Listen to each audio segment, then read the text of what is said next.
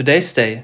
Das finden wir heute wichtig. Der Begriff Kulturkampf lässt sich am besten definieren mit einem Ringen um die Vorherrschaft zwischen konservativen und liberalen Kräften in einer Gesellschaft.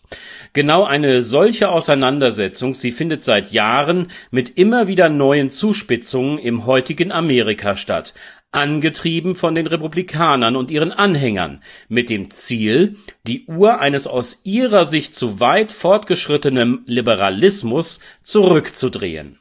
Sichtbar werden lange Schatten von repressiven Grundeinstellungen gegenüber anderen Menschen bzw. Gruppen, die man für eigentlich überwunden gehalten hatte.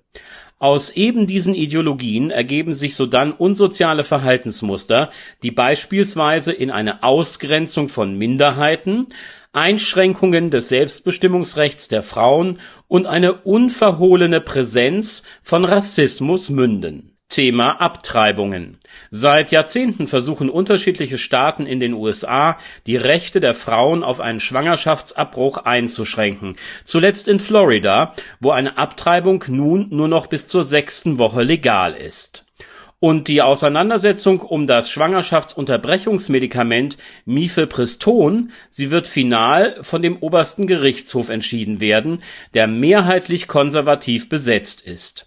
Er hatte letztes Jahr erst beschlossen, das Grundsatzurteil Roe vs. Wade aufzuheben, welches allen Frauen in den USA bis dahin ein Recht auf eine selbstbestimmte Abbruchentscheidung ermöglicht hatte Unlängst berichteten wir über die Anti-Drag-Initiativen einiger Staaten. Generell richtet man sich zunehmend in der Öffentlichkeit gegen die Rechte und Interessen der LGBTQ-Plus-Community. Auch hier zeigt sich Florida führend. So ist der Gouverneur bestrebt, aufklärende Informationen zu Gender-Themen oder über die Vielfalt sexueller Orientierung in Schulen zu untersagen Neuer trauriger Höhepunkt in der letzten Woche: Die Auseinandersetzung um das in den USA beliebte Bier Bud Light. Auslöser war die Kooperation des Unternehmens mit einer Influencerin. Ihr Name Dylan Mulvaney. Zur Person: Sie ist Musicaldarstellerin, 26 Jahre alt und dokumentierte ihren Wechsel zum weiblichen Geschlecht auf TikTok Dylan ist also ein Social-Media-Star und hat im Übrigen elf Millionen Fans. Nicht ungewöhnlich, dass Unternehmen mit ihr Werbeverträge abschließen, um Kunden zu gewinnen das konservative Amerika ist empört. Dylan Mulvaney wird zur Hassfigur stilisiert und kann sich kaum dagegen wehren. Trump-Anhänger Kid Rock veröffentlichte ein Video, in welchem er auf mehrere Kisten des Bieres mit einem Sturmgewehr schoss. Gerade im Mittleren Westen wird das Getränk nun boykottiert. Es gab Bombendrohungen gegen Fabriken des Konzerns. Dessen CEO, Brandon Whitworth, gab nun am Freitag ein Statement zu der Situation ab Dabei vermied es der Firmenchef, sich in irgendeiner Weise mit seiner Werbeträgerin und der damit verbundenen LGBTQ+-Community zu solidarisieren.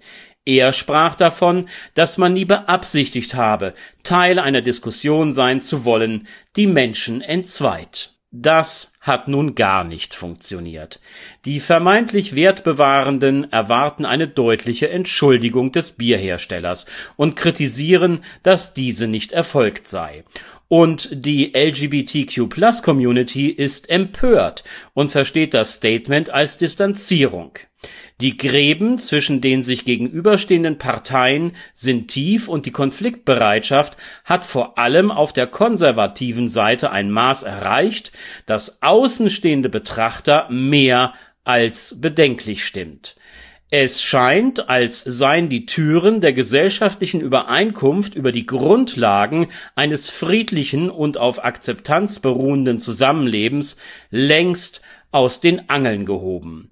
Ein Weg zurück aus der andauernden Eskalation, eben auch, weil er von Politikern des rechten Flügels gar nicht gewollt ist und man von dort aus den Konflikt aus machtpolitischen Gründen vorantreibt und zuspitzt, erscheint im Moment weder denk- und schon gar nicht sichtbar. Das ist gefährlich. Today's Day, ein Projekt von netkiosk.digital.